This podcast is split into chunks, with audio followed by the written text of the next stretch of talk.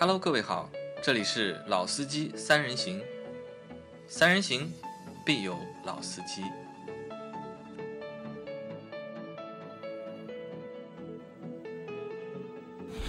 Hello，大家好，欢迎收听《老司机三人行》，我是杨磊。大家好，我是老倪。啊，那这期节目继续是我和老倪两个人啊。我们在上期的节目里面和大家聊了未来的 ET 七啊，在那期节目的就是结束的时候，我们和大家说我们会去试驾一台奔驰的 S 四百。对所以这期节目呢，我们来和大家聊一聊我们最近试驾的这一台 S 四百啊。那可能大家会觉得，哎，这节目怎么了，对吧？本来那么接地气的一个节目的，老司机三人行，对吧？一听这个名字就非常接地气。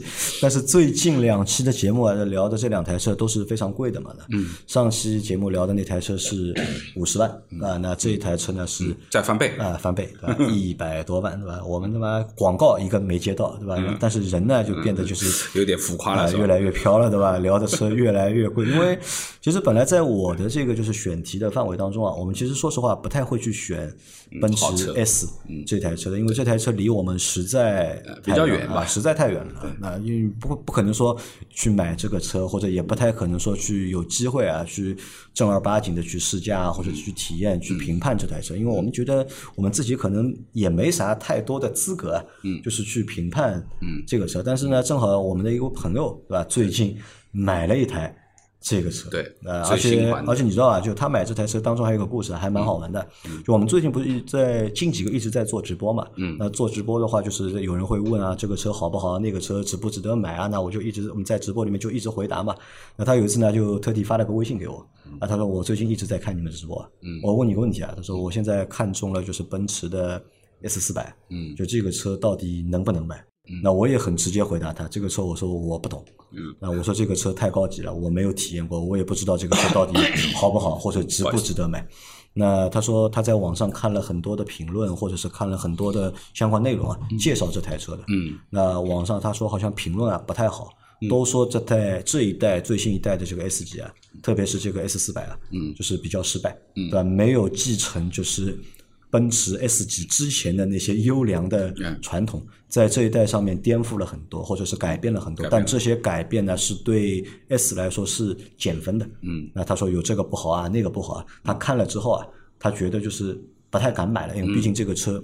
一百多万嘛，虽然那个朋友也比较有钱，他你说真的让一个人对吧花一百多万去买台车啊，其实大家还是要动一动脑筋的。虽然说有钱人对吧，这个钱也不是大风 刮来的。那当时呢，我就和他说，我也说实话，我也不知道这个车到底好还是不好，但是我只知道一件事情，嗯，能够买得起这个车的人，嗯，是非常少的，嗯，对吧？而且能够买得起这个车的人，并且在网上去发这个评论，对吧？说这个车这里不好，那里不好，嗯，那我觉得就更少了吧。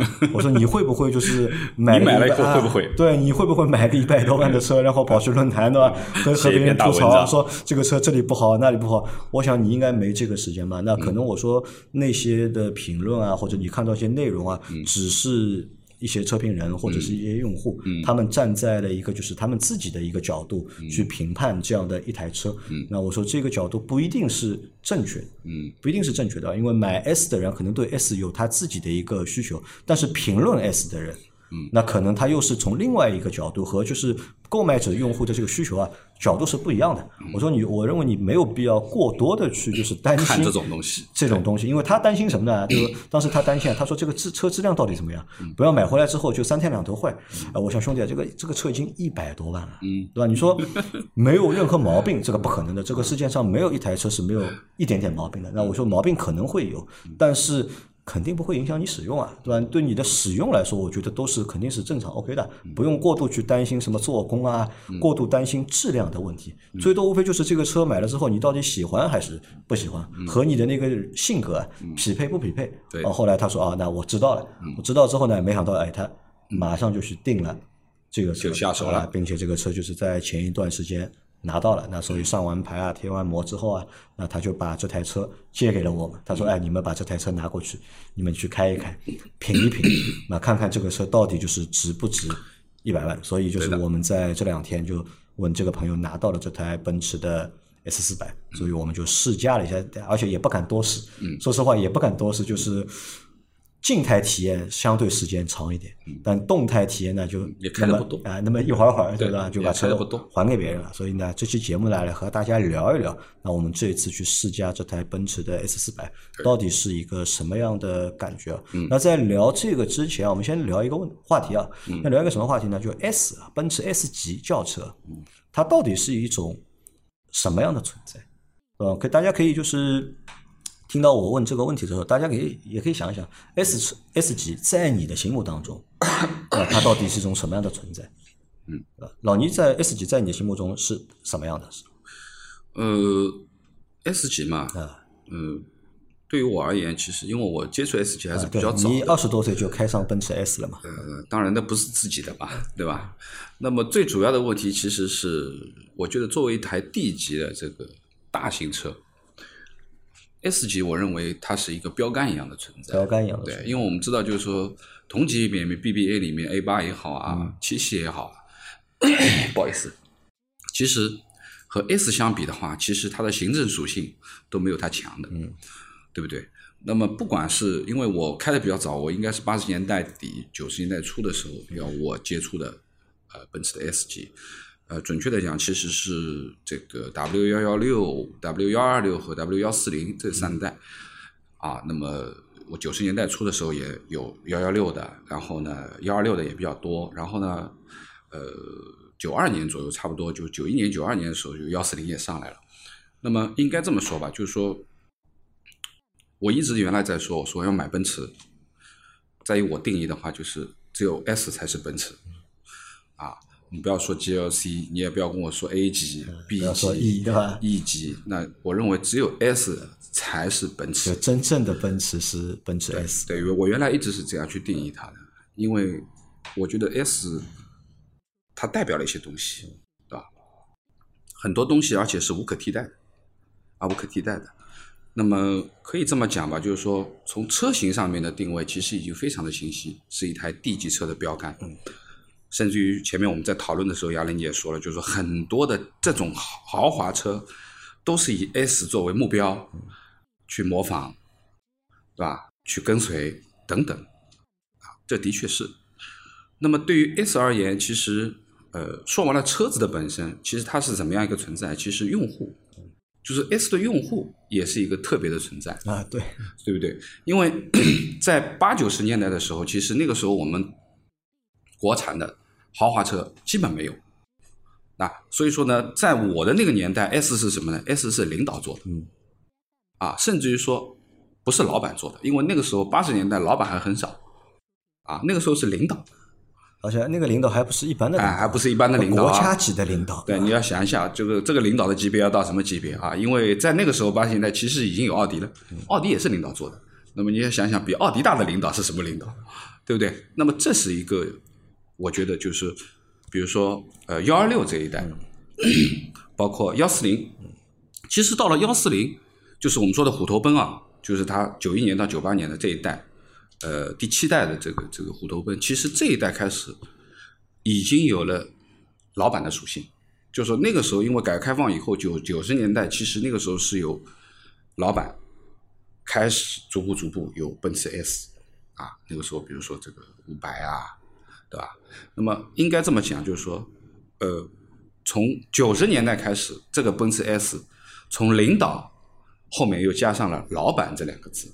那么随随它之后，比如说到二二零啊、二二幺啊、二二二啊，那我相信就是说到现在的最后新最新的这一代二二三，其实呃又变化掉了。因为我们现在其实呃自主品牌啊，包括我们说的这个红旗，对吧？就我们这么点名讲吧，就是说高级轿车国产的嘛，红旗是标杆。那么我们自主的品牌上来了以后，其实 S 领导这个层面退出了，领导都不做了，不做 S，而现在老板都在做 S，商务都在做 S，公司会去买 S，老板商务的接待会用 S，那么就是说它的属性就非常清晰的变成一个精英啊，一个老板的一个座驾，行政级的座驾，啊，那么呃可以这么讲吧，如果你要一台啊面子的车，你是一个生意场的人，那你必须也得有一台 S，因为只有你开出 S 去的时候，啊，你才和人家是平等的。啊，或者是最高级的，最高级的因为你看 S 这个车型的名字定的，我觉得也很就是讨巧，或者是很有深意啊。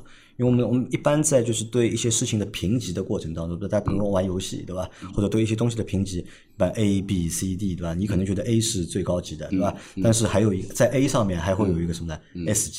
对吧？或者三个 S、两个 S、一个 S，对吧？它本身这个名字就定了，就把自己定到了一个最高端或者最顶级的那一个档次里面。这是第一。第二呢，就是前面老你说的，因为其实我们有时候觉得，就是到底是东西产品给人赋能，还是人给产品赋能？其实是人给产品赋能，对吧？真正厉害的人，对吧？他是可以给产品赋能的。对的那比如说老秦老倪说的前面那些领导人，对吧？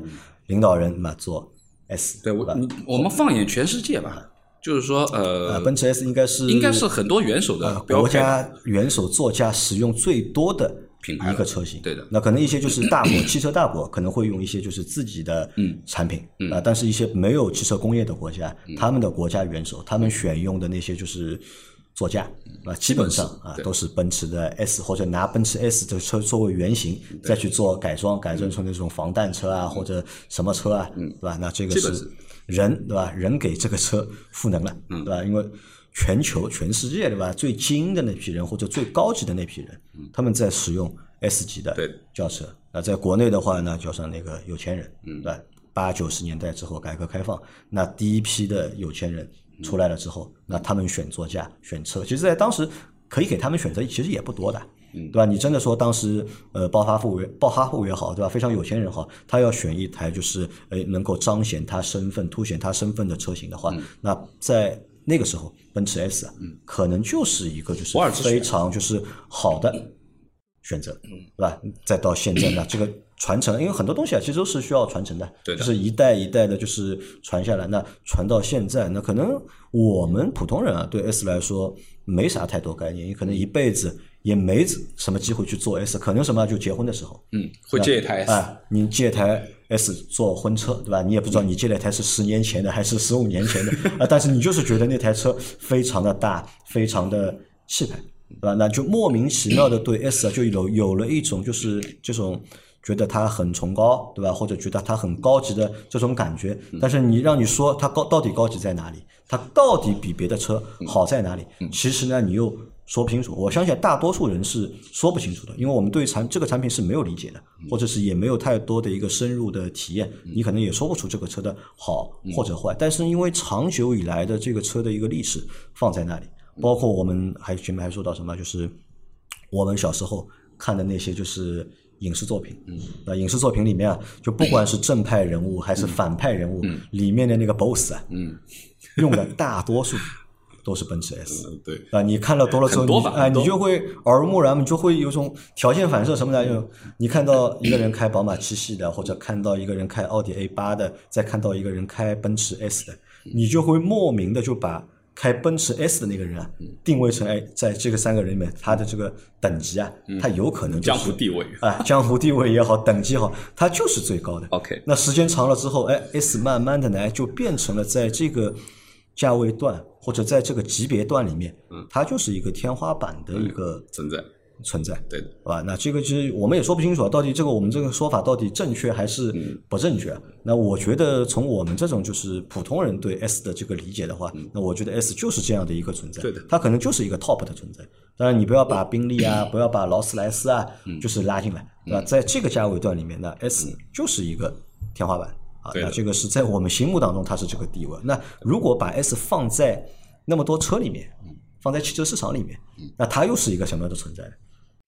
就像老倪前面说的，对吧？它可能就是所有车的轿车的标杆，对吧？高级轿车，大家要想做高级豪华轿车，那它就是一个标杆的存在，对吧？所以你看，所有车的这个尺寸，嗯对吧？所有车的这个功能，包括所有车的这个定价，其实都是参照奔驰 S 来的。嗯，那目前的话，你看奔驰 S 它也引领了什么呢？就是在电车还没有出来之前啊，嗯我认为就是它引领了这个轿车的这个配置，嗯有很多的最新的配置或者尖端的配置，最早都是在奔驰 S 这个车型上面去沿沿用的，或者是首先使用的，然后其他的品牌，嗯，对吧？也纷纷的去效仿，包括所有车的定价你看，所以说定价也是跟着它来的，而且呢，没有一台车的定价是敢 敢超过的啊，没有一台车的定价是敢比它贵的。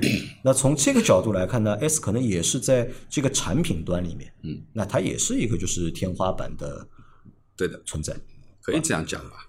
我不知道我们这么说 S，大家同意不同意啊？那有的人可能就是会觉得我们可能过于谄媚啊，就是看到这种就是比较高级的车型，对吧？觉得我们过于谄，但其实说实话，我我认为这个车在我的心目当中啊，就真的是这个样子。对我说个笑话，就在我的生活圈里面，或者在我的就是家庭圈里面，就是各有一台顶级的车，对吧？有一台宝马的那个就是七四零，有一台奔驰的 S 三百，嗯，还有一台就是奥迪的 A 八，嗯，但这三个人呢，就是他们分别从事不同的就是行业，嗯。或者从事的不同的事业，对吧？那有一个开奥迪 A 八的呢，他开了个养鸡场，嗯，开了个养鸡场，就我们超市里买那个鸡蛋，他那个厂就是每天就下鸡蛋，鸡蛋。很牛逼的，就是他做的最大的时候啊，就是上海联华超市啊，嗯。一半的鸡蛋是他们厂供的。那你可以想象一下，这个钱赚到啊，这个钱赚到什么程度啊？那当当时他就有一台奥迪的 A 八，那他很有钱，就家里人看到他，对吧？或者亲戚看到他，对吧？都是觉得哦，这个厉害牛逼，对吧？然后呢，还有一个呢，就是有一个亲戚有一台宝马的，就是七系，嗯但是呢，那个亲戚呢，就是可能性格啊什么都比较张扬，嗯，就性格呢也比较张扬，然后人呢有点跋扈，嗯，对吧？大家看到他呢，就是，但他他买得起七系嘛，那肯定他也有钱，对吧？但是他大家看到他都有点害怕，嗯大家看到他都有点害怕。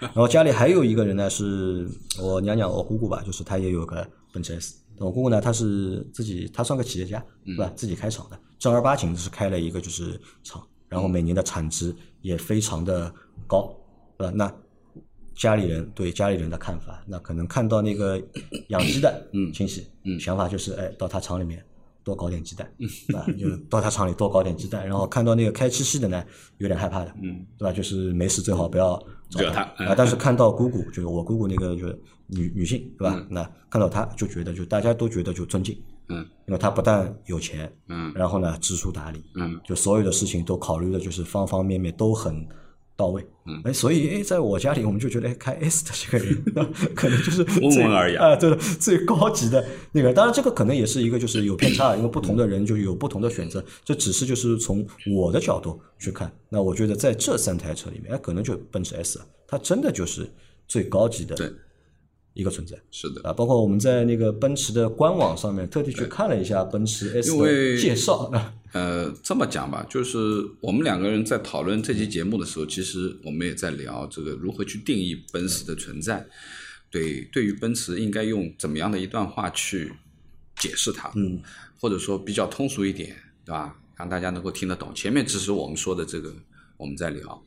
但是回过头来呢，我们去翻了一下奔驰的官网，我们想看看奔驰自己是如何来说自己的说自己的自己怎么诠释自己的。那么可以这么讲吧，其实我们看了很多品牌的官网，那有些官网讲的这些话呢，基本上是大而空。啊，因为大家都是大而空嘛，因哎对为玩这个东西都是大而空。其实啊很多品牌都是比较虚的，比较比较空洞的，比较怎么样的。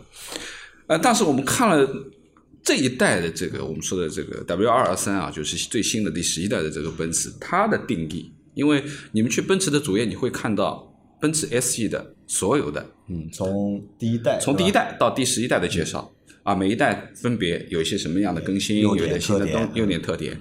那么前面呢，都是很多和汽汽车有关联它都的东西是。在强调车技术层面的东西它这一年，它这一代，它革新了，哪些它比如说有夜视啊，啊，有一些这个这个智能的啊等等驾驶的辅助啊，但是唯独我们到了二零二一，就是最新的这一代，好了，这一段话里面，我觉得是空之又空，因为这里面没有任何和车有关系的东西，就是说，比如说车的技术啊、迭代啊等等，他都没写，是吧？然后呢，呃让杨磊把这段话读一下吧，好吧？然后我们再把这段话分析一下，是不是这么回事？啊，那这段话他是这么写的，就是他在介绍奔驰 S 级轿车二零二一款，对吧？那在以关心凝聚人心的引领之路上，S 级轿车始终作为身份、实力与情怀的象征，将每一个领袖的世界串联在一起，为世人带来更令人向往的世界。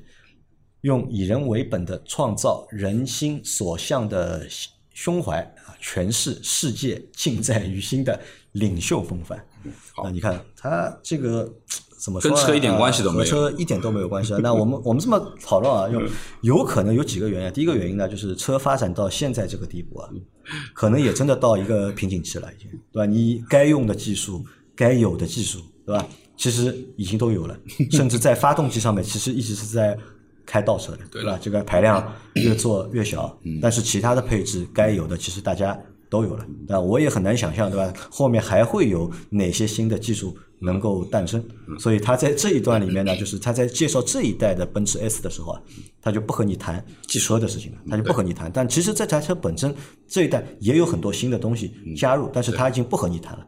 我我在想，不和你谈的当中有一个什么原因啊？嗯，因为在这一代的新的奔驰 S 里面啊，就多的很多技术啊，在很多新能源车上面也已经都大家都用了。对，如果呢，就他也去说这个东西，对吧？新能源车也他说和新能源车同样的东西，他可能觉得对他来说，他是掉价的，对，或者它是不够有这个你吸引力的。你怎么样讲呢？就是因为现在从技术层面讲，就是说啊，你说智能驾驶也好啊，人机交互也好啊，智能座舱也好智能座舱也好啊，豪华的氛围啊，这些东西其实说实话啊，并不是 S 独有的。那很多车其实现在已经做到奢华的这个程度，甚至于说已经完这个程度已经超出了奢华车的这个价值了。对吧？就是说，你可能这个车只有一个五十万、六十万的标准，但是其实这里面的大满配已经达到了一个两百万的标准，甚至于更高的标准。那这个其实已经没什么好说的了啊，或者说是呃，奔驰也不屑去讲这些东西的啊，反而呢，这段话里面其实呃我看到了两个领袖两个领袖啊，是吧？就是呃，有一段话说的是，始终作为身份、实力、情怀的象征，将每一个领袖的世界串联在一起。好，后面那句我不讲了。而且他，你看，他把身份、实力、情怀，嗯这三个词连在一起。嗯，我们看到很多其他的一些高级品牌啊，嗯，他要么和你谈情怀，对吧？只和你谈情怀，他不和你谈实力，对吧？他也不和你谈就是身份。嗯，但有的呢，只和你谈实力这个东西很厉害。啊，他不和你谈情怀。那大家去想象一下就对于这个车的定义，首先你的身份，嗯。啊，第二，你有了这个身份，你还得有这个实力，嗯，第三，你有这个实力，你还得有有这个情有这个情怀，啊，就是这个调调你要对，是吧？你可能你有身份，但是你也很有实力，但是你不是这个调调，啊，这就很奇怪。所以呢，这三个部分的东西，后面这句话将每一个领袖的世界串联在一起。啊而而且用世界啊，就是你看，大多数的品牌在聊这种空洞的时候啊，他不和你谈事，他和你谈什么？谈个人，嗯，谈内心，嗯，对吧？要做强大的自我，啊，要做勇敢的自己，对吧？都和你谈的都是这个。但是奔驰 S 呢，它就直接把你放大了，对吧？它直接上世界，而且呢，并且要把每一个领袖的世界串联在一起。而且说到看到这句话的时候，我就想又想起了我家那个故事，啊因为当时就是家里有这几台好车嘛，对吧？那有时候大家一起聚会啊、吃饭的时候都会聊嘛。那我姑姑当时就和我说啊，就是我们在讨论，她说其实呢，她更喜欢那台奥迪 A 八。A 八，嗯。因为他也坐过那台奥迪 A 八，他觉得那台奥迪 A 八呢，看着比他那台 S 要结实。嗯，因为看着我可能是科技。可能是造型的关系吧，他觉得那台 A 八看着更安全一点，而且呢，就是坐的感觉啊，内部空间啊什么的，他也觉得那个 A 八更好。那我说你为什么不买 A 八？A 八还便宜了。嗯。呃，他当时就和我这么说，他说因为他们的那个圈子里面，大多数的，就是他的朋友们啊，他们用的都是奔驰 S，嗯，那可能是 S 五百，嗯，对吧？他他说他不想买那么贵的，他就选了一个 S 三百，嗯，他说如果你买一个宝马七系，对吧？或者买一个奥迪 A 八的话呢，那他觉得有可能啊，和 S 讲不上话。啊，对的，也不叫讲不上话，就可能不大家不就不是一个世界的人，呃 对对吧？他因为他也想呃有钱人嘛，对吧？或者他们有他们的自己的一个圈子，就是大家要知道，这个世界就是穷人是永远和穷人在一起的，对吧？有钱人和有钱人在一起，有钱人和有钱人在一起之后变得就更加的有钱有钱。对。对吧？那可能对他来说，哎，他就认为哎 S 可能就是那个圈子的一个门票，嗯，对吧？或者是那个圈子大家就是相互认同的一种方式，可以公平对待的因为有可能大家一个一个一个从事不同的行业，对吧？或者是每个人做生意的这个方式方法是不一样。但是如果大家选择同一个座驾或者同一个品牌、同一个级别的座驾的话，哎，那个有可能，哎，他就是在谈话的啊，时候，有那么一你讲的话点点会有人听。啊、有那么一点点的，就是认同感。因为我们说到，就是为什么，就是我们都喜欢买那个豪华品牌的车，嗯这个因为这个东西很实很很很实际啊。你听着的话，可能会觉得就是很虚荣或者怎么样，但其实人就是这样的东西。嗯对因为人就是一是我们买更贵的东西，或者买那些豪华品牌，一是满足自己的一个虚荣嗯心这是第一个第一层。第二层是什么呢？人其实都是希望被认同的，或者被认可的。嗯那只有我去买一个所有人都认可的品牌，嗯。或者大多数人都认可，并且认可这个品牌是一个很高级的品牌、很好嗯的品牌。嗯那其实这个也是一个就寻找认同的一种存在感，方式吧，我觉得，对吧？如果真的只是说这个东西只是要它的一个使用功能的话，嗯。那可能五万块钱的车，五万块夸张，那我们可能买一个三十万的车，或者买一个四十万的车，基本都有。也能够满足，对吧？也能够达到这个和 S 差不多的这种功效，嗯，或者是功能。但是 S 呢，在这个就是级别里面啊，嗯它真的我觉得就是可能就像他说的这段话一样，他真的做到了这一点。好吧？将每一个领袖的世界串联在一起，串联在一起，太宏大了。这个领袖的世界可以到总统，可以到企业家所以，这个我也很好奇啊，等他再出下一代的时候，等他再出下一代的时候，他要这个牛要怎么吹，对吧？或者他这个故事要怎么讲，对吧？是不是要和全宇宙，对吧？去做一个 串联？好吧，这是奔驰 S 官网上的这一段话啊，其实它已经诠释了 S 的定义。嗯啊，我们前面讨论了这么多 S 到底是一个什么样的存在，其实这一段话很经典，我觉得我认同他这一个啊，两个领袖，嗯，啊，一个是把领袖的世界串联在一起，另外一个就是诠释世界尽在于心的领袖风范啊，这个风范，领袖的风范啊，这个好大呀。好大，对吧？OK，好吧，这个只是奔驰 S 啊，那我们知道奔驰 S 上面还有谁啊？对吧？还有迈巴赫，还有迈巴赫啊对啊，对不对？那其实你看，奔驰在拿捏豪华、高级这一块，嗯，可能真的是其他品牌嗯都是没有办法去和它抗衡的，对的，或者是抗争的，嗯，所以这个也是怎么说啊？就是奔驰不管这一代的奔驰改成什么样子，嗯，对吧？不管它的外形改成什么样，内饰改成什么样子，就你大爷 还是你大爷。爷，。真的真的就你大爷还是你大爷，好吧，我们说了那么多嗯对于这个 S 的定义吧，其实我们回归到车的本身啊，就是因为今天试驾的这一台车 S 四百的、豪华版呃豪华版不啊不是商务版，因为商务版是它的最入门版本，豪华版呢其实是在商务版的基础上面有一些更高的舒适性的配置，包括音响啊等等。那么其实这台车呢，呃。最早在发布的时候，其实就有很多质疑之声，就是说。觉得这台车改的不像奔驰原来的调调，或者说失去了原来的稳重厚重的感觉吐槽。那个设计师的吧？那个设计师是韩系的嘛对那么现在有点像，就其韩国很多车呃前脸都是的确是这个样子，对对对对吧？但是呢，说实话呢，我刚刚开始的时候，我也觉得好像没有以前那么厚重，不太不太压得住。嗯但是现在马路上 A 四版多的，嗯，啊，呃，经常看一看以后，你也就习惯了，或者说是什么呢？就是，呃，这种美或者说这种设计的潮流，这个设计师所带给你的东西是可以改变你的观点。就是说，你刚刚开始你不接受这一些东西，但是实际在现实当中，在生活当中，当你看到它，你看到多的时候，你会发觉，哎，越看越能接受，越看越好看。那我觉得说这个不抵触了这个可能是有两个原因存在啊。就第一个是什么？第一个是因为消费者的眼光啊，嗯其实越来越高了。因为目前的话，就是特别是中国消费者，这个眼界啊，嗯，就是越来越高。我们现在什么车没看到过，对吧？什么车没有在中国市场？嗯那就眼界越来越高嘛，所以对这个审美的要求可能会越来越高。那这是一种可能。那还有一种可能是什么呢？还有一种可能就是，就现在很好多的豪华品牌，包括宝马，他们出的一些新的车型啊，已经让我们看不懂了，已经。啊，特别是宝马在近两年出的这些高阶的车型，就是没有一台我们是觉得能接受的对吧？没有一台我们是觉得好看的。那用宝马的就是设计师的话来说什么呢？就是他们在做什么事情呢？他们是在做审美隔离。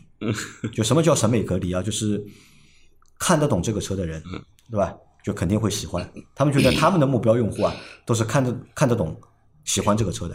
那看不懂这些车的人呢，觉得这些不好看的呢，你根本就不是我的用户，嗯，或者你也不是我的目标用户，你也没有这个购买力买我的车。当然，这个他说的很玄乎，我也不知道这个东西是真的还是假的。但是对于奔驰 S 这个车来说的话，那很多的从业者，特别是和就是汽车内容或者汽车媒体相关的从业者，那你看他一旦换代的话，你一定要说话的。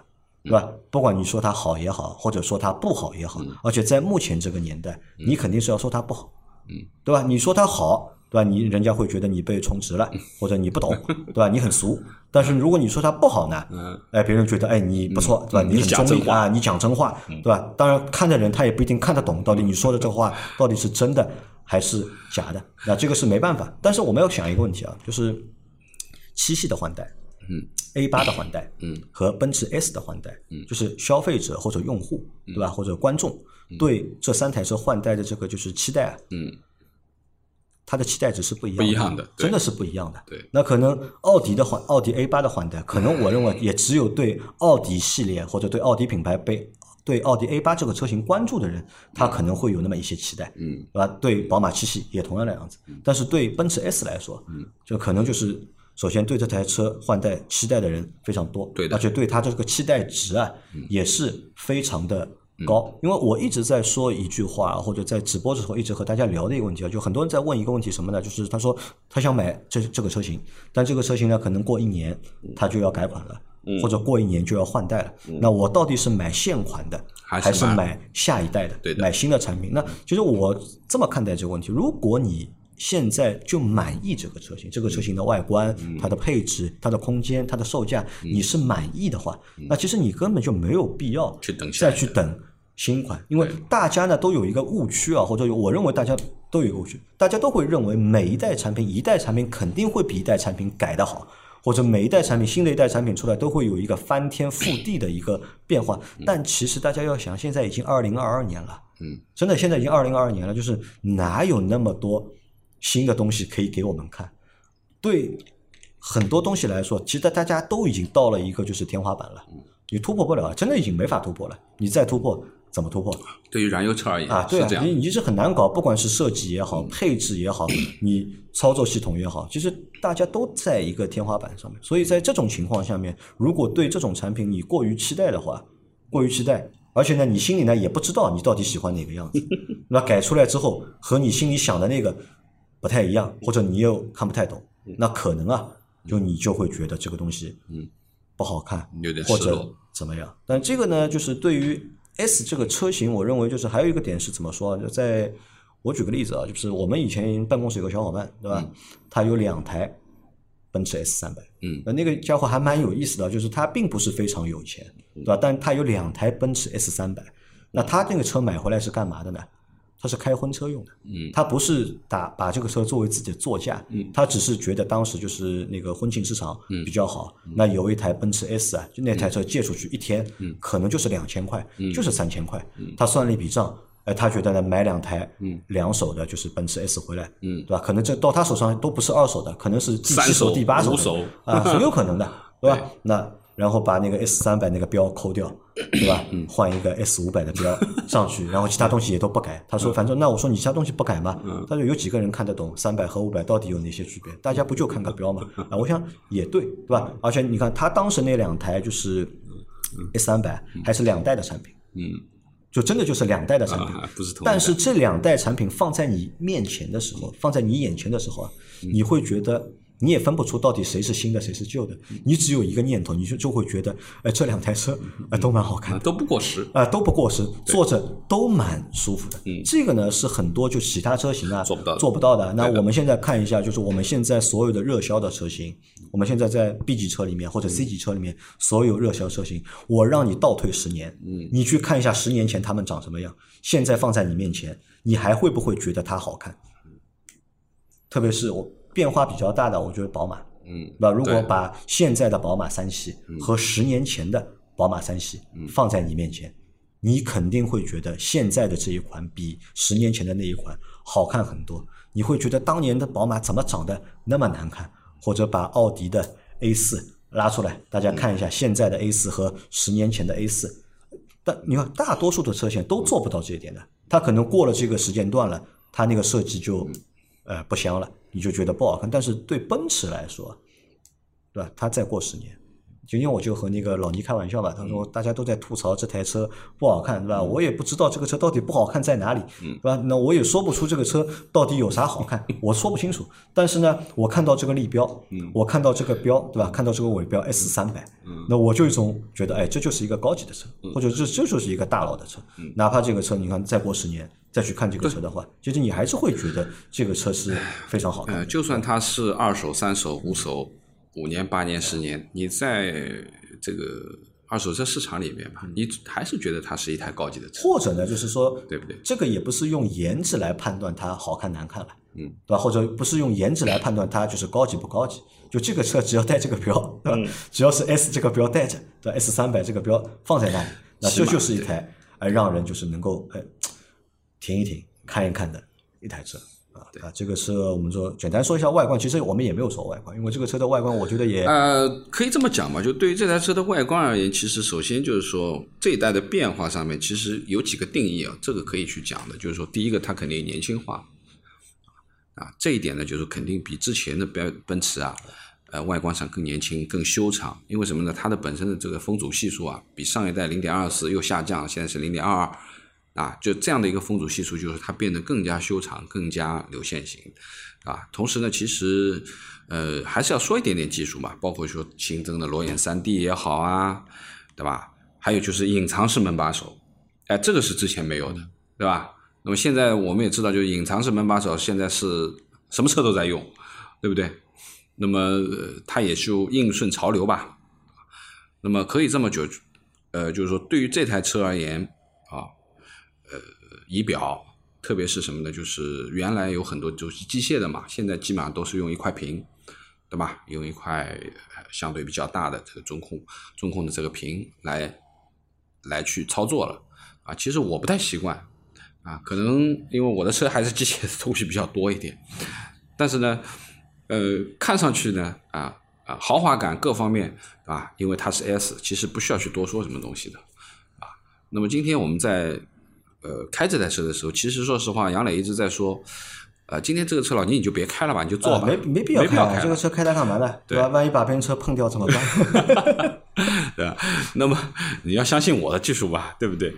那么我觉得说，我说开还是要稍微开一开，感感觉一下，因为开和坐的感觉其实有点不一样啊。因为我们其实这次今天我们在试驾的过程当中，其实我们是先坐，再开，而且呢，就是我们为什么这次去试驾的时候，其实我们是带着司机的、嗯啊。我们朋友他有一个司机，对我们也是第一次啊，我们哎拍那个视频节目啊，还配了个司机。对了，就是我们是两个人都坐在后排，然后我们先去谈了一下后排的这个这个感受，然后呢，司机在前排开，然后返程的时候呢，然后我再和司机调换一下，我我开了一段开回来。那么这个流程呢，其实和平时我们在开车的时候已经有变化了啊。一个是有司机，第二个是我们从从后排入门的啊，后排入门的。那么讲一下这个对于这个车的感受吧，就动力参数啊，各方面的东西大家都在网上能查得到。其实说实话，从原来的这台车动力绝啊动力也对弱啊。不弱的不要看它这个车长对吧？车重那么大，但动力马力还是在的嘛，三百多匹的马力，啊，虽然说它是缩缸的一个版本嘛，从三点零现在最新的呃改款已经是两点五 T 的版本，但两点五 T 也有高低功嘛，啊，一个是四百，一个是四五零，对不对？那么其实呃对于这台车而言，其实开得太快的意义也不大啊。那么它现在这个加速也没办啊，开起来上面啊、动力上面是没有什么问题的。那么最主要什么呢？就是还是要讲乘坐的感受啊，因为之前呃前几天我们做这上一期节目 ETC 的时候，我一直在说的就是它的后排有很多改进的空间，对吧？一个是靠背的角度、舒适性，对吧？为什么不搞一个电调的，可以调节后背的一个一个一个？因为你已经到五五十万这个级别，我觉得这就算加上这个也用不了多少钱，但是他没做啊。的的确确就是轴距上面其实也也也三米多的轴距了，但是从舒适感上面和今天的 S 一比，那完全那要不是差一个而档次且大的问题。家不要小看这个后排的电调功能啊！如果你的这个车的后排在你后排轴距够长、嗯空间够大的情况下，如果这个后排的座椅带电动调节的话，哪怕不要电动调，哪怕是手动可以调节的话，嗯那这个舒适性的提升啊，我告诉你啊，这个不是一个档次啊，对，可能真的就是两个档次了。因为这台车而言，其实说实话，呃，因为是一个豪华版的 S 四百，其实落地要小一百二。那其实该有的配置都有啦，什么什么呃，通风加热呀，对吧？后排座椅它其实是从坐垫到靠背都是电调的，对吧？包括后排的电动遮阳帘，对吧？后窗的电动遮阳帘，对吧？包括这个后排它还有一个小的 pad 可以去做。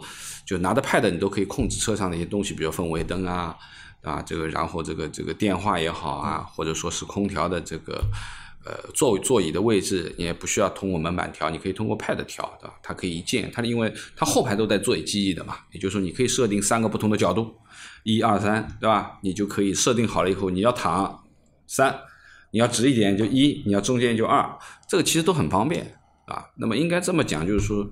从乘坐的这个舒适性上面，啊，这个是绝对没有任何的问题的。它 S 就是要做到这个样子。那我一直在说，就是一台行政级的 D 级车，你后排的角度可调，就完全你可以让老板放松，而不是一个坐着的姿势。你可以半躺斜靠的一个像躺椅的一个姿势。那你可以在坐在上面睡觉啊，因为你坐着你很难睡着的，但是你躺着你就很容易休息的好，对吧？啊，虽然。呃，躺着其实不太安全，对吧？在跑高速的时候是不安全的。那么这一部分的东西，其实乘坐的质感上面是没有任何的问题。那么我们今天这台车呢，其实是一台这个米色的版本啊，米白的这个版本，其实。为什么我一直说我说 E T 七和它很像，就是因为你看那块屏，内饰，你看那个白色的内饰。我在问啊，我想问啊，到底是当时是 E T 七先发布的，还是奔驰新的 S 先发布？E T 七早啊，好像是 E T 七早，对吧？所以啊，就是今天在，因为我第一次今天做那个就是奔驰 S 嘛，而且我之前对于奔驰 S 内饰我也怎没怎么看过，嗯，对吧？我只是网上粗略看了个图片，当然就因为对它那台车的外观，我是看了蛮长时间的，因为大家都吐槽它那个外观不好嘛，但反而我今天坐在那台车上时候。我认为啊，如果真要吐槽的话，是应该吐槽这个车的内饰。为什么说要吐槽这个车的内饰啊？就是我坐上奔驰 S 四百的时候，我坐上去时候，我往前一看，我先坐后排嘛，因为这个车基本上就直接坐后排了。坐在后排往前一看，有非常浓的 E T 七的既视感，包括那个屏啊，我都怀疑他妈他们用的是同一家供应商的。不是不是不是，肯定不是。呃，应该这么讲吧，就是说，呃，只是 E T 七呢是一个环抱式的座舱，但是这个奔驰 S 呢，它不是一个环抱式的，呃，有点像吧，但就是说怎么样讲呢？因为大家其实都是大满配，嗯，对吧？就是说，其实氛围层面的东西谁都不差，对吧？那么最主要的什么呢？就是说，呃，整个的，我觉得就是座椅的舒适度，对吧？包括它整个这个呃，整个的缝线就贝壳型的这套这套东西。那视觉上面就是很啊，但是老倪你要这么想，对吧？你要先看到一台五十万的车长这个样子，嗯，对吧？然后再看到一一台一百万的车长得和它有点像，嗯，差不多。那你就会觉得呢，哎，好像这一套内饰不值一百万。如果反过来，嗯，先给你看这套一百万的内饰，就先看这台对的，先给你看这台一百万的车啊，它的那个是长这个样子的，然后再给你看那台五十万的车，这个内饰也长差不多。那你就会觉得呢，首先你会觉得先入为主嘛，啊，一百万这个内饰就是这个标准，对吧？一百万就是长这个样的。目前二零二二年，对吧？最新的。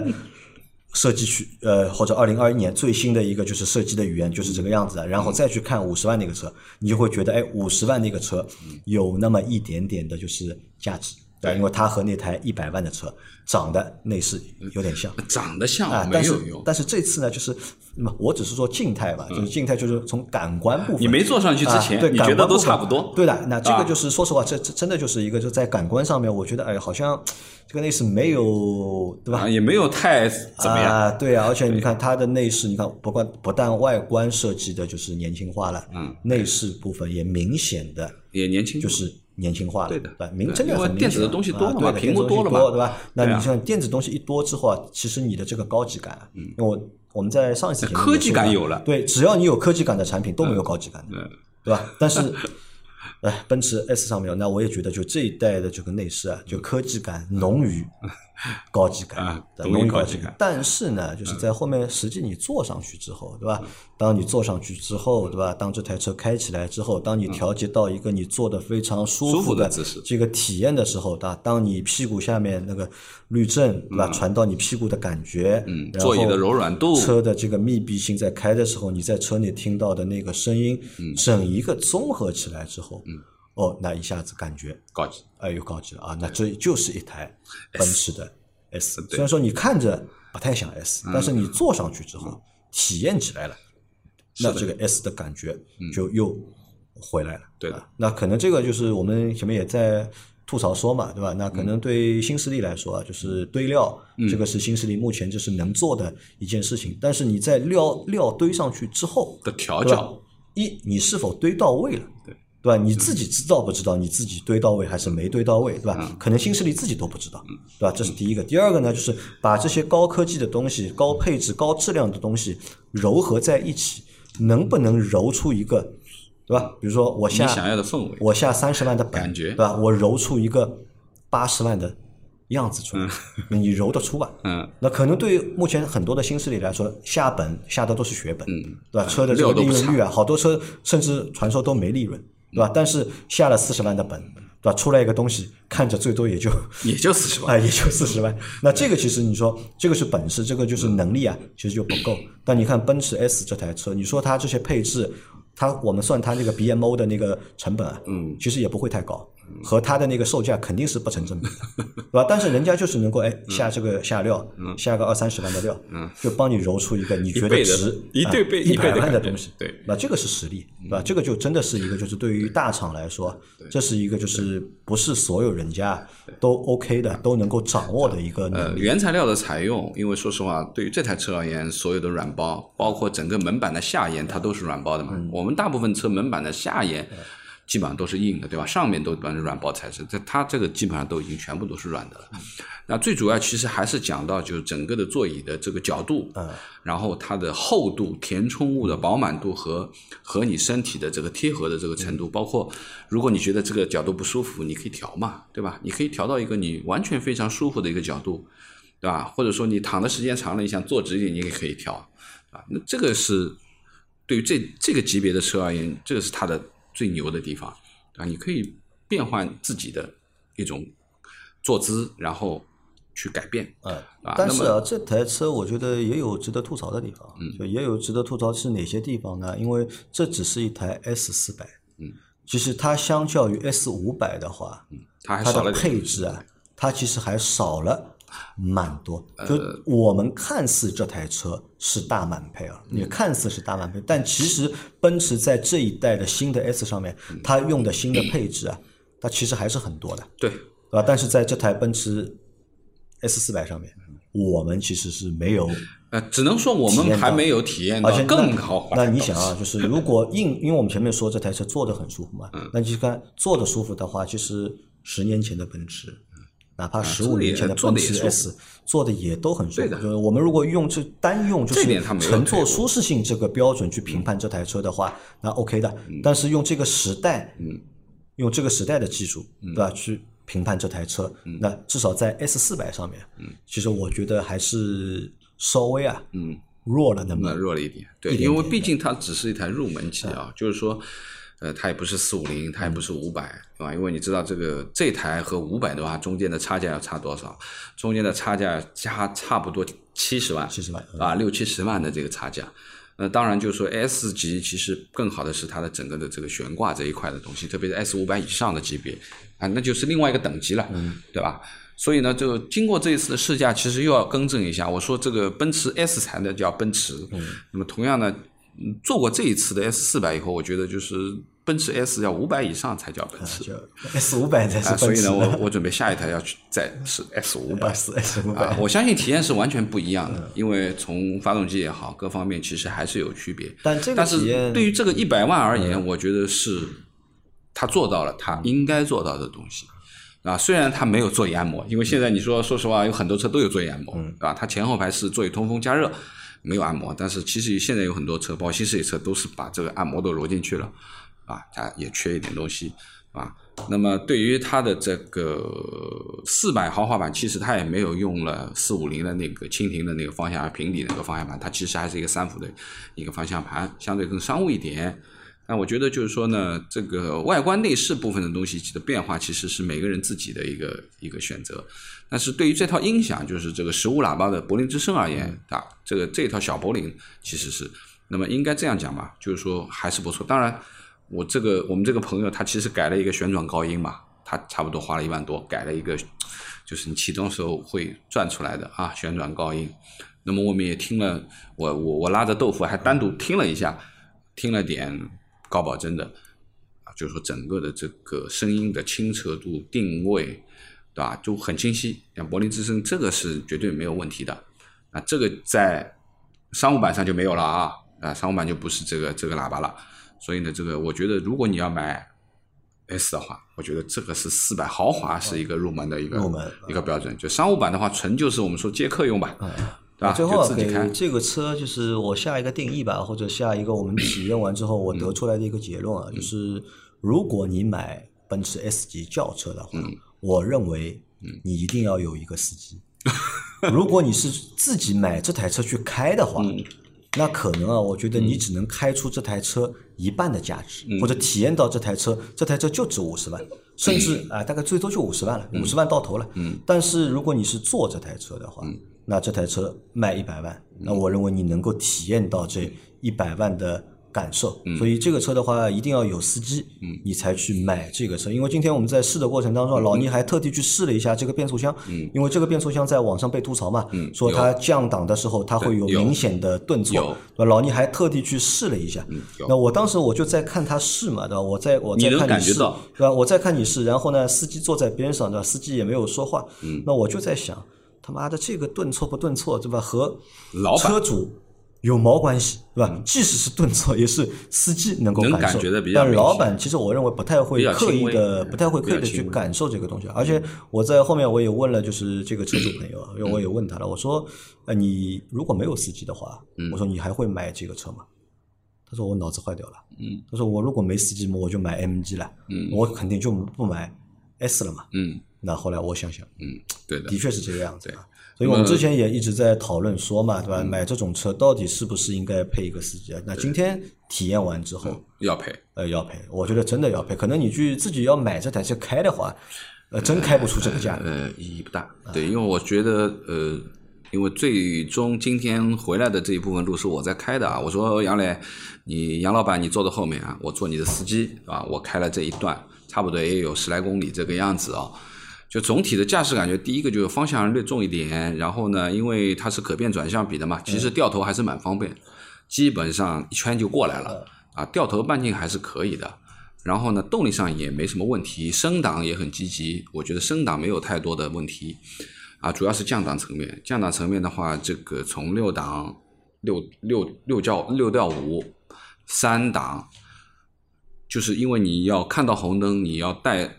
带着刹车往下降，其实你能感觉到顿挫的，就是的确是有顿挫的，而且就是说作为驾驶员而言，其实这个顿挫还蛮明显的。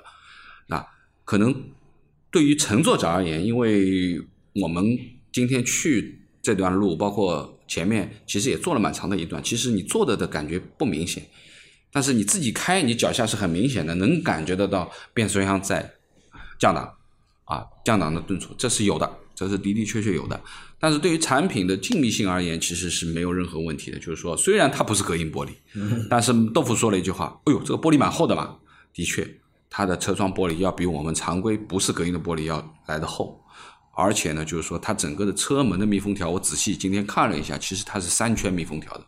就是我们最基础的一般有的是一圈密封条，有的是两圈，就是车门。车框架上有一圈，车门上有一圈，叫两圈。然后呢，车门的整个的外沿还会有一圈，有的会是两圈半，就是哎上面有一半，下面没有了，或者下面有一半，上面没有了。而这台车其实是完完整整的三圈密封条的，车门车门框上有一半有一圈，然后车门上有一圈，然后车的外框上面又有一圈。所以呢，从这个 NVH 的静谧性上面讲是没有任何问题的。我们在整个的这个试驾过程当中。